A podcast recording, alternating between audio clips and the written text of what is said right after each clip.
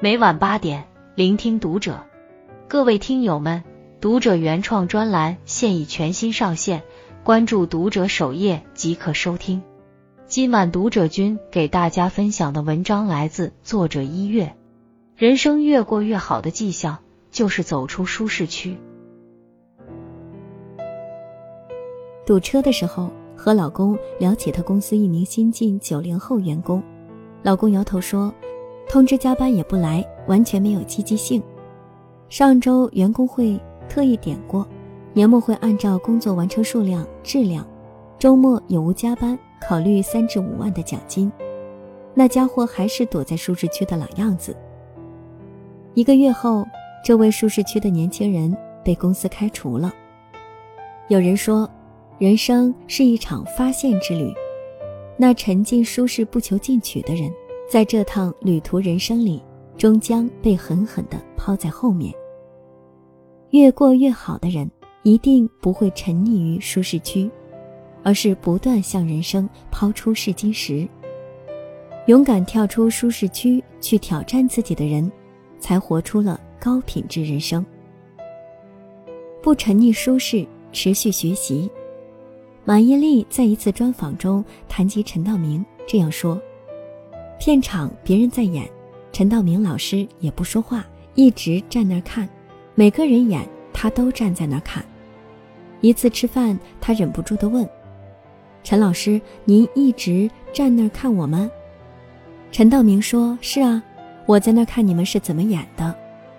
我们那个时候的表演是带有那个年代的痕迹的，带着那个年代的痕迹到现在这个年代来演，有可能是要脱节。”我来看你们正当年的人是怎么演戏的，我是抱着学习的心态，我想要融入，但我不能让自己的姿势太难看。年过花甲依然保持学习的姿态，不让自己停留在老戏骨轻车熟路的演技舒适区，这个姿势实在太好看。后来听说他平日里不拍戏，就在家弹钢琴、看杂文、写毛笔字。让自己精神世界变得厚重，他待人接物的方式多次被媒体挖出来赞扬，可见持续学习可以喂养一个人的精气，是让你从芸芸众生里脱颖而出的突破口。你学过的知识是你勇敢跳出舒适区的垫脚石。平日里老生常谈的气质。如何让人一眼甄别你气质出众？无非是你在书里认知到对事对物的不矜不乏、不卑不亢，你的行为里藏着你的气质。周国平老师在《休闲时间里最好的消遣》里写：“我中学时就已经把功课看得很次要，而把主要的精力用于读课外书。”他在上海中学读高中时。学校阅览室的墙上贴着个耳机的“我铺在书本上，就像饥饿的人铺在面包上一样。”这句话对于当时的他独具魔力，他非常贴切地表达了一个渴望知识的少年人的心情和状态，使他永远记住了他。进了北京大学，又在郭沫若的儿子郭世英影响下，开始大量阅读世界文学名著，从此。一发不可收拾。正是不间断的学习，不沉溺舒适，不断吸取吐纳，才有我们看到的他持续更迭的智慧产出。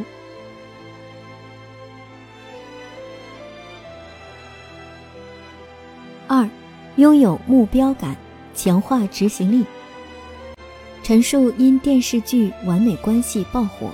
其实他毕业后是东方歌舞团舞蹈演员，工作稳定，再待上一年就能在北京朝阳公园附近分到一套房。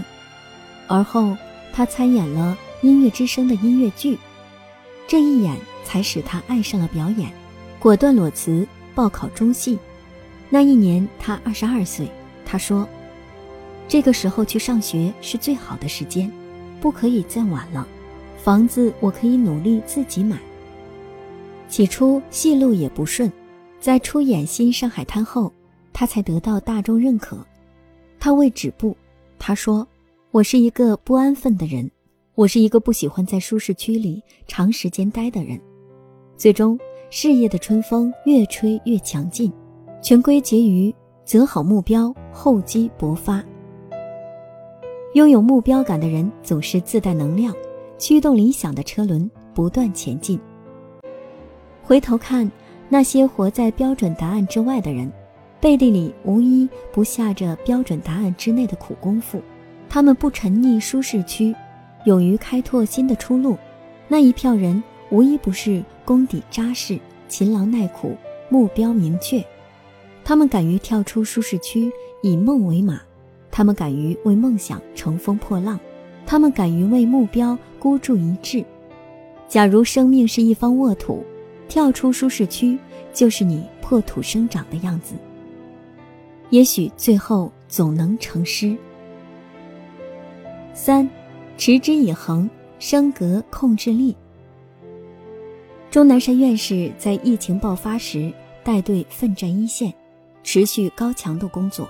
每次看新闻里他的照片，这位可爱的老人，要么步履矫健，要么精神矍铄，甚至没有半点大腹便便的痕迹。据说钟老从小喜欢运动，几十年未停止过锻炼，曾因严重透支身体得过心肌梗死，痊愈后仍然坚持健身，每周两三次，每次不少于一小时。肖伯纳说。自我控制是强者的本能，真正的强者无论何时处于何种境地，自我控制已严丝合缝地进入他们的生活。无论生活风和日丽还是狂风暴雨，调动自我，不让舒适束手束脚，不断升格自己，获取抗风险能力，才可以迎接生命层出不穷的锤炼。前两天在优酷上看《王牌对王牌》，中国男模胡兵一出场格外打眼，身材健硕，全然看不出他已经五十岁。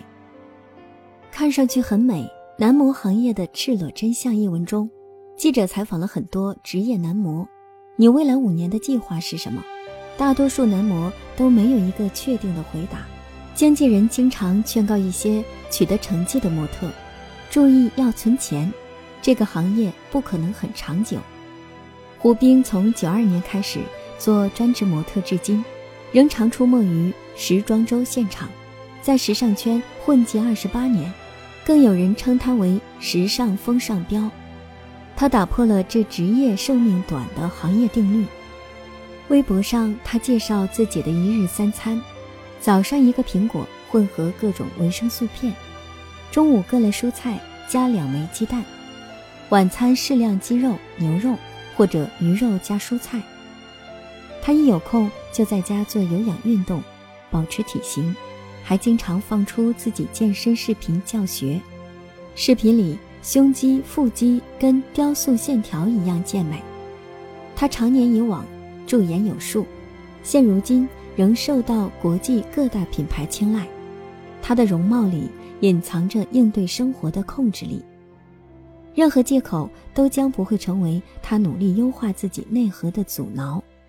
被持之以恒升格后的自控力，延长了他的职业期。可见，不沉溺于舒适，才真正拉开了人与人之间的差距。四，舒适区是冬天的被窝，躲在里面温暖，可终有一刻你要探头。起身对抗世界的寒冷，做好跳出舒适区的准备，待命而发，提升自己，随时好与应接不暇的生活正面交锋。那些不沉溺舒适区的人，假若偶遇困惑，仍能淡定自若，心有一片自留地；即便偶遇风浪，仍能平安无恙，始终迎风成长。恰好偶遇舒适。仍能不忘苦楚练就一身刀枪不入。愿你我都能勇敢跳出舒适区，活出自己的人生质感。关注读者，感恩遇见，听友们，我们下期见。